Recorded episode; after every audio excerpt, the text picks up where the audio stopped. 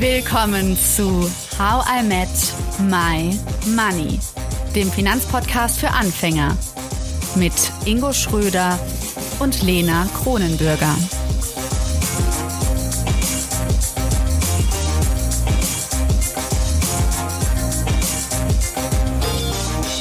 Jetzt kommt Teil 2 mit Dr. Kai Jonas, Professor für angewandte Sozialpsychologie. In dieser Folge erfährst du, welche drei Dinge wir unbedingt machen sollten, wenn wir uns dem Thema Erben und auch Schenken nähern möchten und wie unglaublich unterschiedlich Gerechtigkeit aussehen kann. Wenn ich da mal ganz kurz einhaken darf, das ist ein sehr praktisches Beispiel aus unserer Honorarberatung tatsächlich, dass Leute zu mir kommen und sagen, ich habe da 300.000, 400.000 Euro liegen und final motiviert, ob richtig motiviert ist eine andere Sache, ähm, durch Negativzinsen und Inflation, sagen sie, seit drei bis vier Jahren liegt das da, eigentlich ist das gar nicht meins, das fühlt sich gar nicht so wie meins an, so kommen die Leute zu uns. Und man denkt sich, ja gut, wie, also rein rational würde man denken, ja, ist ja doof, dass du es nicht angelegt hast, ne? aber genau das, was du beschreibst. Und ich fand es eigentlich nochmal ganz schön zusammengefasst, dass, glaube ich, dieses Bewusstsein darüber, durch Gespräche oder Selbstreflexion oder Unterstützung von Psychologen, Coaches, wie auch immer in diesem Bereich zu verstehen, was kommt eigentlich damit, und das ist auch etwas, was wir häufig erleben, das ist Ungerechtigkeit, Belastung, Glaubenssätze, Handlungsempfehlungen, die mitkommen. Und genau dieses Nichthandeln, was du gerade beschrieben hast, folgt, glaube ich, daraus, dass man sich dem nicht 100 Prozent bewusst ist, aber es schon irgendwo spürt. Und bevor man diese energiezehrende Aufgabe in Angriff nimmt, sie doch erstmal scheut.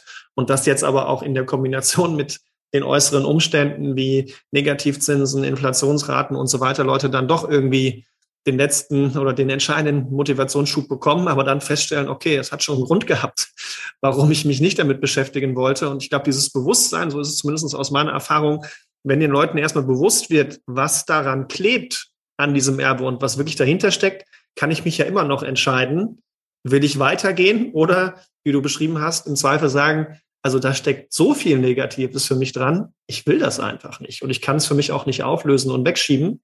Und dann nehme ich das Erbe halt nicht an oder äh, gebe es äh, in eine Spende oder sonst was. Das fand ich nochmal sehr, sehr spannend. Ja, was wir auch sehen, äh, ist, es hängt auch immer davon ab, welche Beziehung man zu dem Erblasser hatte. Also wenn ich weiß, dass meine Eltern hart für die Euros gearbeitet haben, die ich dann äh, äh, geerbt habe, dann bin ich viel, viel vorsichtiger und auch konsensiöser in der Art und Weise, wie ich mit dem Geld umgehe.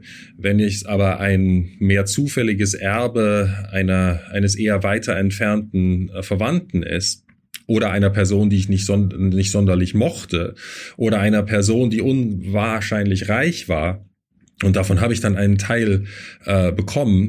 Da sieht man auch, dass die Menschen damit häufiger äh, gewillt sind, das auch risikoreicher anzulegen oder das, das Geld auch zu verlieren oder äh, Dinge zu machen, äh, die äh, jetzt nicht unbedingt äh, äh rational nachvollziehbar sind. Das hat also auch damit zu tun, wie dicht, wie nah bin ich an diesem Erbe dran. Ja. Kai, ich finde es halt spannend, äh, dieses Konzept der Handlungsstarre, das du angesprochen hast. Also, wie ich das jetzt verstanden habe von dir, was wirklich dann die Frage ist, man, man hat was geerbt und man fragt sich, was mache ich jetzt damit? Und man, man möchte es vielleicht nicht unbedingt haben, aber man schafft auch nicht, sich davon frei zu machen. Könntest du vielleicht aus sozialpsychologischer Sicht noch mehr auf dieses Konzept eingehen, auch vielleicht ein bisschen fernab von Erbe? Also was bedeutet Handlungsstarre so in unserem Leben und hast du da außer dieses, okay, ich lehne das Erbe vielleicht komplett ab, gibt es da noch ein paar andere Möglichkeiten, wie man mit Handlungsstarre umgeht, wenn man das bei sich entdeckt, dass man einfach nicht weiß, nicht vor, nicht zurück? Ja, Handlungsstarre ist ein äh, ganz typischer Zustand, den wir eigentlich alle erleben. Ne, wir sind in irgendeiner Entscheidungssituation, äh, wir müssen uns über die nächste Schritte, über den nächsten Schritt im Klaren äh, werden. Dann gibt es vermutlich verschiedene Konsequenzen oder mehr Vor- oder Nachteile für die eine oder andere Alternative. Und da kann man produktiv mit umgehen. Äh, manche Menschen machen ein Excel-Spreadsheet, äh, die, die nächsten schreiben es ihr Tagebuch auf oder besprechen das mit der besten Freundin oder mit dem besten Freund oder gehen zu einem Anlageberater. Das hängt ja jetzt immer ganz davon ab, was die Entscheidung ist. Aber es ist ein ganz äh, basales Prinzip äh, menschlicher äh, Entscheidungsmomente. Und wenn der Entscheidungsdruck ich muss also zu einem bestimmten Zeitpunkt zu einer Entscheidung kommen, nicht sehr hoch ist, dann äh, kann ich diese Phase sehr weit herauszögern. Und dann entsteht eben das, was wir Handlungsstarre äh, nennen, dass eben Menschen nicht in der Lage sind, überhaupt zu einer Entscheidung zu kommen, weil sie also kontinuierlich der Meinung sind, na, ich finde aber noch einen Vorteil bei dem und noch einen Nachteil bei dem. Und äh, das löst sich nicht auf.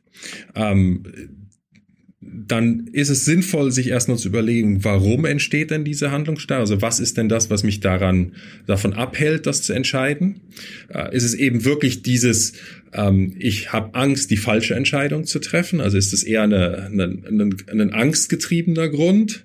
Ist es ein Grund, dass ich nicht genügend Informationen habe? Oder dass mir auch die Zukunftsfantasie und eigentlich die Zielstellung fehlt? Was will ich denn damit? Und da ist eigentlich auch die Lösung für, für das Problem. Ich brauche ein Ziel, ich brauche eine ganz klare Idee, was ich damit möchte. Und das führt eigentlich automatisch dazu, dass die Vor- und Nachteile aller Alternativen dann doch eher in die eine oder in andere Richtung äh, sich bewegen.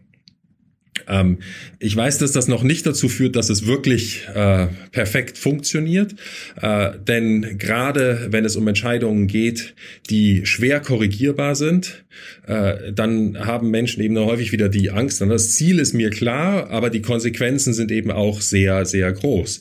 Und da hilft es dann auch wirklich drüber nachzudenken, was äh, sind die Konsequenzen denn wirklich so schwer und so irreversibel, äh, dass äh, die eben nicht veränderbar sind? Oder muss man eigentlich sagen, die erscheinen nur so groß? Äh, mit einem ganz klaren, einfachen Beispiel. Ich möchte mir eine Wohnung kaufen. Das ist eine große Investition. Da hängen eine ganze Reihe Verpflichtungen dran. Aber man kann Wohnungen auch wieder verkaufen es ist eben nicht, dass man da äh, an, wie so ein Leben lang dran gekettet ist. Vielleicht macht man einen Verlust. Ja, das kann sein, aber es ist nicht so, dass das äh, wie wie so eine Eisenkette äh, mit einem Gewicht an einem dranhängt. Und das ist eben das Ziel. Man muss das diese dieses dieses dieses Ballastgewicht daraus bekommen und das also äh, besser platzieren zu können. Wir hatten dazu ein gutes Beispiel, ähm, und zwar in der Immobilienreihe, die wir hatten, ähm, hätte ich gerne zwei, also ein Pärchen eingeladen, die äh, ein Haus gekauft haben, weil sie dachten, das wäre der Traum und dann haben sie sich aber doch dazu entschlossen, es ist gar nichts für uns und äh, haben sich wieder eine Wohnung geholt in der Stadt, einfach zur Miete. Und das ist ja ein bisschen klar, jetzt nicht aufs Erbe gesehen, aber so dieses, ja, man kann sich auch umentscheiden im Leben. Also muss nicht äh, immer ähm, nach A kommt B, sondern man kann auch sagen, komm, ich mach's doch mal andersrum. Ja, aber das ist eben auch was, was sehr, sehr Deutsches. Ne? Wir haben ja dieses, das ist auch äh, äh, dein Beispiel, Ingo, ne? dieses äh, das eigene Eigenheim war ja für ganz viele Generationen wirklich das Übermantra äh, des bürgerlichen Erfolgs. Ich bin angekommen, wir haben unser Eigenheim. Was auch aus der Geschichte von Flucht und Vertreibung und allen Dingen vollkommen nachvollziehbar ist. Aber wir, wir sehen eben heute, dass das nicht mehr der absolute Traum ist. Aber was für Erben häufig sehr schwierig ist, dass sie keinen Alternativtraum haben. Ja, für die Elterngeneration war das noch relativ klar. Das ist das, was wir erreichen wollen. Was hatten wir nicht. Wir haben alles verloren. Das, das tradiert sich ja auch in Familien. Aber jetzt haben wir plötzlich eine Erbgeneration, die kommt, die häufig nicht genau weiß, was ist denn mein Alternativziel? Wofür will ich es denn wirklich verwenden? Und die Gesellschaft heute mit all ihren Unwägbarkeiten gibt da auch nicht unbedingt klare Leitlinien vor. Ja, also in was, also ist es denn ein Ferienhaus an der Algarve? Ja, vielleicht schön, aber bin ich nicht eigentlich, wenn ich dann immer nach Portugal fliege, äh, der Klimasünder? Und ich glaube, also, wenn ich da mal einhaken ja. darf, ähm, ich merke das auch immer wieder im Rahmen von Finanzplanung. Also wenn Leute durch äh, Erbschaften äh, zu Geld kommen und sich die Frage stellen, was mache ich damit? Dann ist häufig die Angangsfrage, okay, wie lege ich es an? Aus meiner Erfahrung ist es aber, wenn man das mal näher macht, rational mit den Zahlen umgeht, dass aus so einer Planung häufig sehr schnell Gefühle werden und auch teilweise Tränen. Ähm, das war jetzt kein Erbe, aber es ist symbolisch für eine große Masse an Geld. Ähm, eine Person oder eine, eine ältere Dame hat ihr Hotel, was sie 40 Jahre lang betrieben hat, verkauft und hat auf einmal gemerkt, weil das ihre einzige Rente ist und es reicht und sie ihren Kindern nicht zu Lasten fallen muss.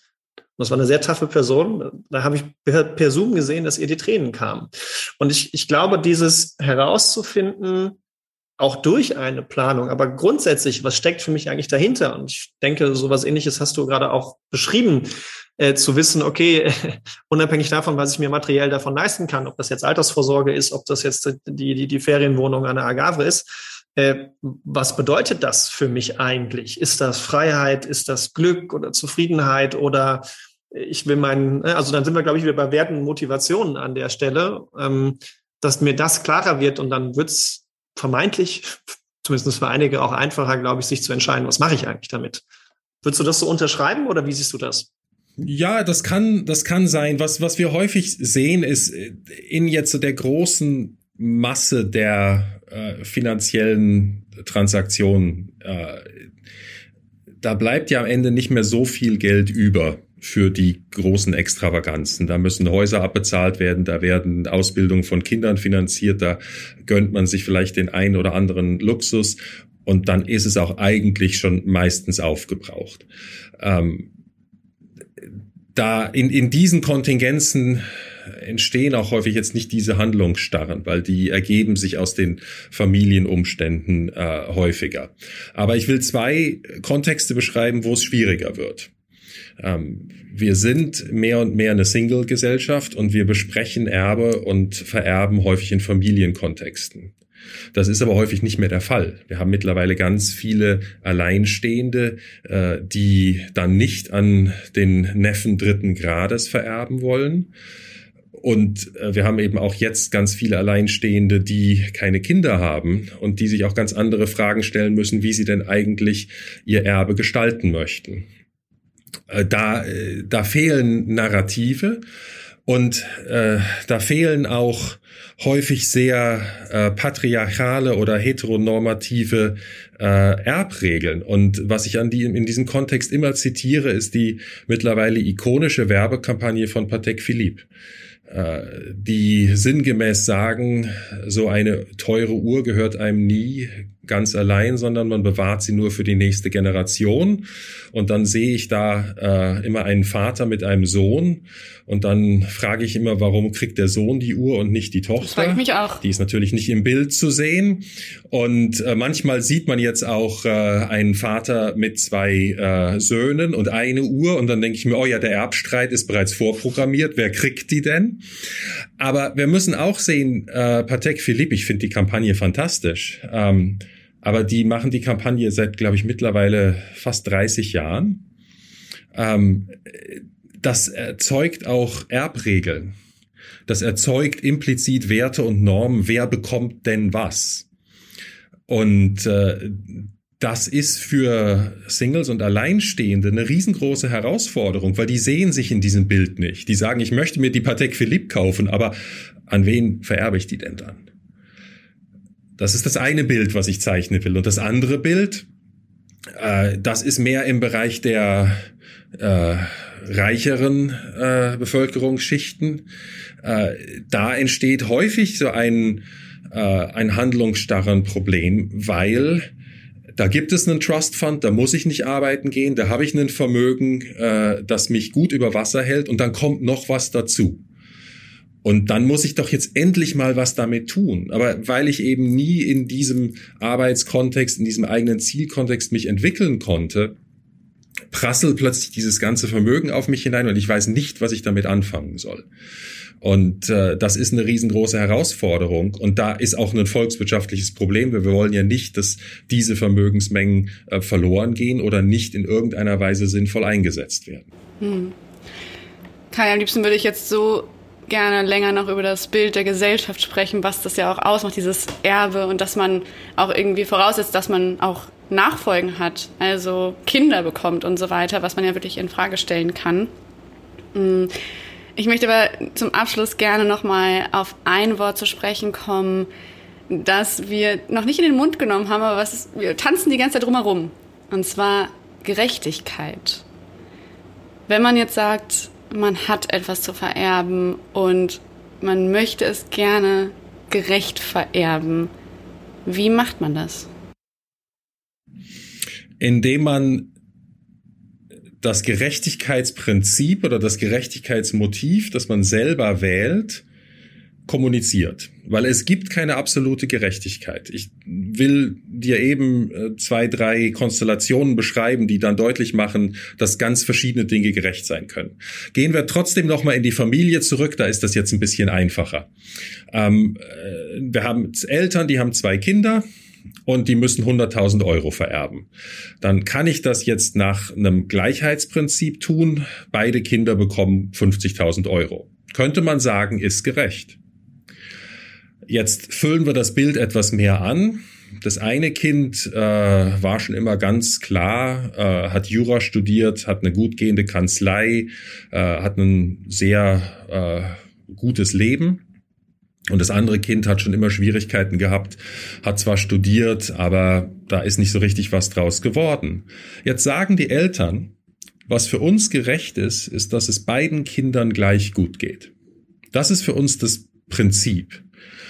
Und deswegen bekommt das Rechtsanwaltskind den Pflichtteil und das Kind, was sich einfach nicht so gut entwickelt hat, den Rest. Weil wir damit die Lebensumstände angleichen können. Also mehr äh, ein Equity-Prinzip. Wenn ich das nicht gut kommuniziere, dann prozessiert das Rechtsanwaltkind sich durch alle Instanzen.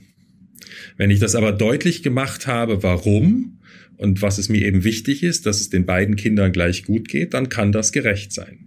Es kann auch gerecht sein, dass wir mit einem Art Anteilsprinzip arbeiten. Das eine Kind ist nach Australien ausgewandert, das andere Kind ist bei den Eltern geblieben, die Eltern werden Pflegefälle und das zu Hause in der Nachbarschaft verbliebene Kind kümmert sich aufopfernd um die Eltern. Dann kann man sagen, für diese Pflegeleistung, für dieses außerordentliche Engagement wollen wir dich in dem Erbe bevorteilen, belohnen oder das zumindest äh, spiegeln. Wenn man das nicht tut, wird das äh, Kind in Australien sich auch durch alle Instanzen prozessieren. Wenn man aber deutlich gemacht hat, du, Kind in Australien, hast alle Freiheiten bekommen und das andere Kind hat sich um uns gekümmert, das wollen wir ähm, unterstützen, dann ist auch das gerecht. Und ich könnte hier jetzt noch endlos weitermachen, denn es gibt ganz, ganz viele Formen von Gerechtigkeit und eigentlich keine absolute Gerechtigkeit. Und ich kann da aber ein schönes Beispiel erzeugen äh, oder erzählen. Mein eigener Großvater väterlicherseits äh, hat ein Buch geführt, äh, wo er also alle zusätzlichen Taschengeldzuwendungen für alle Enkelkinder in seiner wunderbaren Schrift eingetragen hat. Also Kai 5 Mark. Ja und na, für meine Cousine 10 Mark und dann habe ich beim nächsten Mal auch wieder 10 und so weiter und so fort. So ein Buchhalterprinzip äh, ist für viele Erblasser quasi ein Anker in der Hoffnung, dass sie damit gerecht sind und dass sie damit niemanden benachteilen oder bevorteilen. Aber das ist auch keine Garantie, äh, weil es eben, man kann in diesem bei meinem äh, Großvater in diesem Buch und bei der modernen Wand heute in dem Excel-Sheet oder in irgendwelchen Apps kann man eben nicht äh, Liebe und Zuneigung, Konflikte, Differenzen adäquat wiedergeben und die lassen sich eben nicht in Euros oder in Mark ausdrücken. Hi, wir kommen zum Ende und zum Abschluss damit unsere ZuhörerInnen etwas Praktisches neben dem Ganzen, was sie schon gehört haben, ich bin, ich bin ganz sicher, dass äh, ganz viele ganz spannend zugehört haben. Ähm, welche drei Must-Dos würdest du in kurz beschrieben unseren ZuhörerInnen mitgeben, wenn sie sich mit dem Thema Erbe, Erbe lassen, schenken beschäftigen wollen? Also zum einen drüber reden, Reden, reden, reden. Damit habe ich eigentlich alle drei Punkte schon genannt. Es, es, geht also, es ist wirklich, es geht um die Kommunikation und zwar aller Beteiligten und so früh wie möglich. Und das kann Kommunikation in jede Richtung sein. Das kann eben auch in die Richtung sein, ich habe hier schmerzhafte Wunden, die möchte ich jetzt nicht aufarbeiten, lassen wir es dabei. Und ich entziehe mich dem. Oder wir müssen das jetzt mal ausdiskutieren. Zum Zweiten, was steuerlich äh, günstig erscheint, äh, muss äh, testamentarisch oder psychologisch nicht sinnvoll sein. Also manchmal ist die teurere Variante die bessere Variante. Manchmal ist es eben sinnvoller abzuwarten. Man muss dann möglicherweise Erbschaftssteuer bezahlen, sinnvoller als äh, äh, mit allen Mitteln zu versuchen, Erbschaftssteuer äh, zu vermeiden. Und ich weiß, dass das auch in bestimmten Unternehmenskontexten auch die Existenz des Unternehmens bedrohen kann. Aber da muss man sich wirklich vorzeitig oder frühzeitig informieren und gucken, wie kann man das lösen. Aber das gilt eben dann darum, sich frühzeitig darum zu kümmern. Und das ist mein dritter Punkt. Sterben tut niemand gerne. Und Tod ist und bleibt ein Tabu, aber wir müssen davon wegkommen, dass wir uns mit diesem Thema einfach nicht auseinandersetzen wollen. In Deutschland ist äh, Testament und das Regeln äh, äh, der, der eigenen Dinge einfach ein viel zu wenig verbreitetes Thema. Es wird einfach äh, nicht getan. Andere Länder sind da viel pragmatischer und sagen, na, das muss man einfach machen und ein Testament kann man ändern. Und äh, das gehört einfach zu der Verantwortlichkeit, die man als Erwachsener äh, nehmen muss. Und damit muss man eben oder damit darf man nicht warten, bis man 80 ist. Kai, vielen Dank, dass du dein Fach der angewandten Sozialpsychologie zu uns geholt hast an den Tisch. Ähm, wir haben von dir eine Menge gelernt. Ganz zu Anfang vor allen Dingen, dass der verengte Fokus auf materielles Erbe wirklich einfach zu kurz gegriffen ist und dass ja eigentlich das Gerechtigkeitsmotiv immer vom Erblasser deutlich gemacht werden muss. Wenn ihr da draußen ein paar dieser Konzepte nochmal schriftlich nachlesen wollt, dann abonniert gerne unsere Newsletter unter howmetmymoney.de. Und dir, Kai, und dir, Ingo, wünsche ich jetzt noch einen schönen Tag. Und euch allen da draußen natürlich. Dankeschön, danke. danke, dass ich bei euch sein durfte. Danke dir. Danke dir. Und noch etwas. Ingo und ich, wir haben etwas zu feiern. Und zwar mit dir. Bald erscheint die hundertste Folge von How I Met My Money. 100 Folgen. Damit wir die Folge Gebühren feiern, wollen wir von dir wissen, was hast du Neues durch How Met My Money gelernt? Hat sich vielleicht durch Him irgendwas in deinem Leben verändert? Schreib uns eine Mail oder schick uns eine Sprachnachricht. Wir würden uns super freuen. Danke, dass du zugehört hast und toll, dass du ein Teil von How I Met My Money bist. Wir hoffen, dir hat diese Folge gefallen. Um keine Folge zu verpassen, klick einfach direkt auf den Abonnieren-Button auf Spotify, Deezer und Apple Podcasts. Für weitere Tipps und Tricks und Informationen, damit du dein Geld und dich besser kennenlernst, folge uns auf Instagram, Twitter, Facebook und LinkedIn. Dort kannst du uns auch immer schreiben, falls du Fragen, Feedback oder Themenwünsche hast. How I My Money wird gesponsert von der Maybank Finanzakademie. Spannende Online-Kurse für deine finanzielle Zukunft zu ETFs, Immobilien und Altersvorsorge. Natürlich gibt's für dich Rabatt. Schau dafür einfach in die Show Notes. Bis zum nächsten Money Monday. Wir freuen uns schon.